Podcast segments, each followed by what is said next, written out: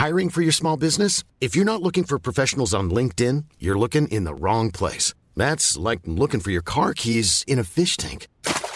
LinkedIn helps you hire professionals you can't find anywhere else, even those who aren't actively searching for a new job but might be open to the perfect role. In a given month, over 70% of LinkedIn users don't even visit other leading job sites. So start looking in the right place. With LinkedIn, you can hire professionals like a professional. Post your free job on linkedin.com slash people today. Burrow's furniture is built for the way you live. From ensuring easy assembly and disassembly to honoring highly requested new colors for their award-winning seating, they always have their customers in mind. Their modular seating is made out of durable materials to last and grow with you. And with Burrow, you always get fast, free shipping. Get up to 60% off during Burrow's Memorial Day sale at burrow.com slash ACAST. That's burrow.com slash ACAST. burrow.com slash ACAST. Millions of people have lost weight with personalized plans from Noom, like Evan, who can't stand salads and still lost 50 pounds. Salads generally for most people are the easy button, right? For me, that wasn't an option. I never really was a salad guy. That's just not who I am. But Noom worked for me. Get your personalized plan today at Noom.com. Real Noom user compensated to provide their story. In four weeks, the typical Noom user can expect to lose one to two pounds per week. Individual results may vary.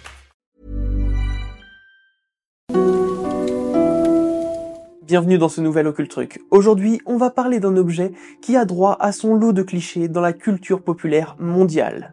La boule de cristal. La boule de cristal fait partie des objets utilisés dans la cristallomancie, c'est-à-dire l'art de la divination à travers le cristal, ou plus exactement à travers la glace au sens miroir du terme. Bien que la boule de cristal se trouve plus facilement aujourd'hui en verre, celle-ci a bien pour origine une boule en cristal de roche. On ne connaît pas exactement l'origine de la boule de cristal. Toutefois, la première mention de cet objet dans les textes est attribuée à Pline l'Ancien, dans son histoire naturelle datant du 1er siècle. Il y fait mention de l'utilisation d'une sphère de cristal par certains druides et devins. Cette sphère porte alors le nom latin de Crystallum Orbis. Plus tard, des scribes du Moyen Âge travaillant sur le texte de Pline l'Ancien ont traduit Crystallum Orbis par Orbuculum. Ouais, le terme n'a pas trop été gardé.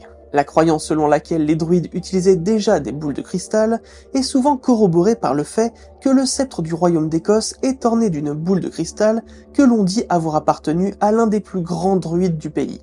D'après l'Encyclopédia Britannica, l'utilisation de la boule de cristal comme objet de divination a été interdite dès le 5e siècle par l'Église chrétienne, avec l'ensemble des pratiques liées à la cristallomancie, comme la divination par reflet dans l'eau ou grâce à du verre ou à du métal poli. La boule de cristal ferait donc partie de ces objets ayant été qualifiés par l'Église comme étant l'œuvre du diable. La boule de cristal et son utilisation ésotérique auraient cependant refait leur apparition au XIIIe siècle en Scandinavie, mais cette fois non pas comme objet de divination, mais comme objet de soin. Le cristal sous cette forme particulière aurait, selon certaines croyances, la capacité de soigner les maladies et les douleurs en l'appliquant à des zones bien spécifiques. Au XVIe siècle, le docteur John Dee, un proche de la reine Elisabeth Ier, aurait utilisé la boule de cristal dans le cadre de ses recherches scientifiques, alchimiques et kabbalistiques. L'objet revient alors petit à petit dans les foyers bourgeois, comme objet de décoration ou d'intrigue liée à l'alchimie. Au début du XVIIe siècle, Marco Antonio de Dominis, homme d'église et de science,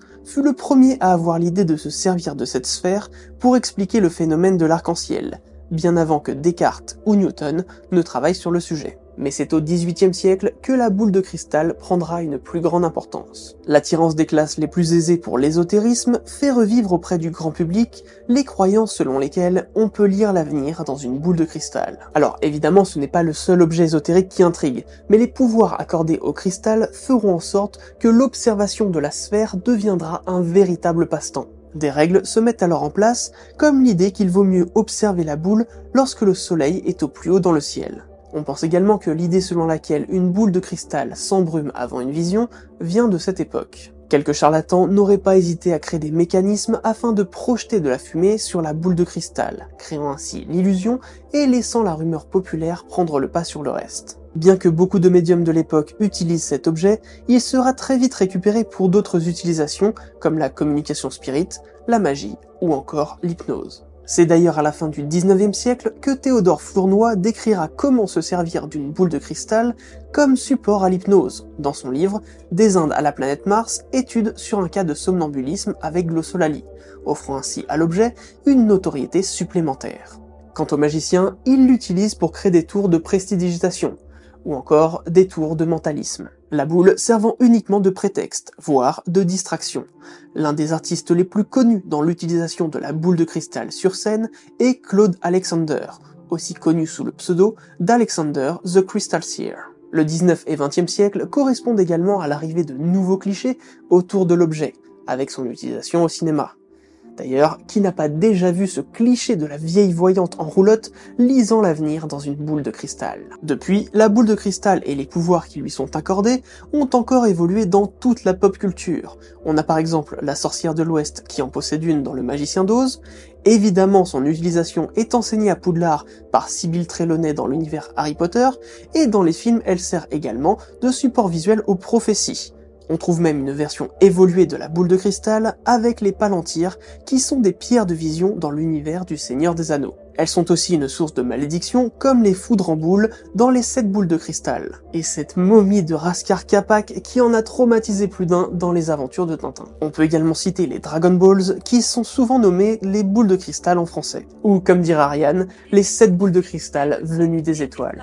La boule de cristal servit également de gameplay dans The Adams Family Pugles Scavenger Hunt. Et comble de sa désacralisation, la boule de cristal a même été intégrée à la Google Home. Ok Google, boule de cristal. Ok, la boule de cristal est prête à répondre à une question en oui ou non. Pensez à une question dès maintenant.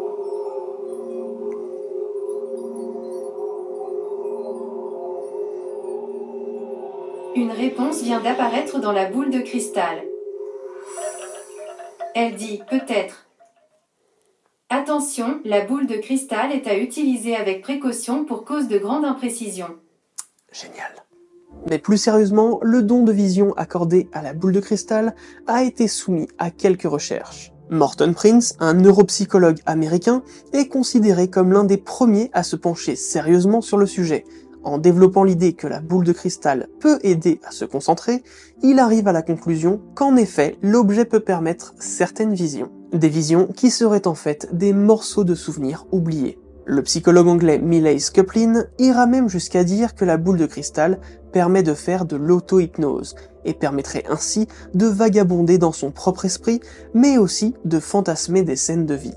La personne regardant dans la boule de cristal serait donc dans un état hallucinatoire lorsqu'elle répond à des questions, qu'elles soient les siennes ou celles de quelqu'un d'autre. Les plus enthousiastes pensent que l'auto-hypnose n'est pas incompatible avec la possibilité d'avoir des visions de l'avenir ou des visions surnaturelles. Et évidemment, les plus sceptiques pensent qu'il ne s'agit que d'une boule, peu importe sa composition. Maintenant, que vous croyez ou non dans la possibilité de voir dans la boule de cristal, il semblerait exister des règles sur l'utilisation de l'objet, même si celle-ci semble différer en fonction des époques et des sources. La boule de cristal, vous l'aurez compris, n'est pas nécessairement en cristal. Elle peut être en obsidienne, en jade ou encore en verre. Toutefois, peu importe sa composition, il faut qu'elle soit parfaitement sphérique et qu'elle ne possède aucune aspérité. L'objet en détail ne présente pas de prospérité, donc elle est lisse.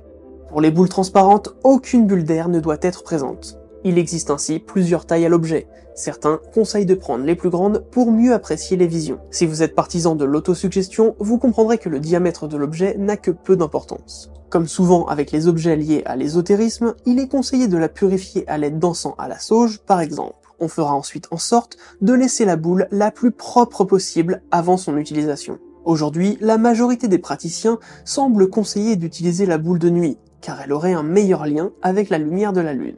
Bon, rappelons tout de même que la Lune brille parce qu'elle renvoie la lumière du Soleil, et qu'à une certaine époque, comme dit précédemment, on conseillait plutôt d'utiliser la boule lorsque le Soleil était au zénith. Donc de notre côté, on serait plutôt partisan de dire que tout cela n'a que très peu d'importance. Quelques praticiens conseillent de placer des seaux de protection sous le support de la boule avant de l'utiliser. Comme celle-ci peut également servir d'outil de communication avec les esprits, certains préfèrent prendre leurs précautions. Il est conseillé de bien vider son esprit avant d'utiliser la boule de cristal, de se concentrer sur le centre de l'objet et de cligner le moins de fois possible des yeux. Bon, évidemment tout cela demanderait beaucoup d'énergie et les praticiens recommandent donc de se familiariser avec l'objet et d'essayer plusieurs fois avant d'avoir une vision. Ensuite, si quelque chose apparaît, il est plutôt conseillé de suivre votre propre instinct pour l'interpréter. Ne pas essayer de décoder quoi que ce soit avec l'aide d'interprétations de gens lambda ou de sites douteux, car chaque vision serait unique. C'est là que la pratique de l'objet rejoint les conclusions de l'auto-hypnose. Chaque interprétation doit se faire uniquement avec son propre ressenti. Quant à nous, on se donne rendez-vous sur les réseaux sociaux et à très vite pour un nouveau moment de culture. Hey, it's Danny Pellegrino from Everything Iconic. Ready to upgrade your style game without blowing your budget? Check out Quince. They've got all the good stuff, shirts and polos, activewear and fine leather goods, all at 50 to 80% less than other high-end brands. And the best part? They're all about safe, ethical and responsible manufacturing. Get that luxury vibe without the luxury price tag. Hit up quince.com slash upgrade for free shipping and 365 day returns on your next order. That's quince.com slash upgrade. This Mother's Day, treat mom to healthy, glowing skin with Osea's limited edition skincare sets. Osea has been making clean, seaweed infused products for nearly 30 years. Their advanced eye care duo brightens and firms skin around your eyes, while the Golden Glow Body Trio nourishes and smooths skin all over. Go to OSEAMalibu.com and use code MOM for 10% off your first order site wide.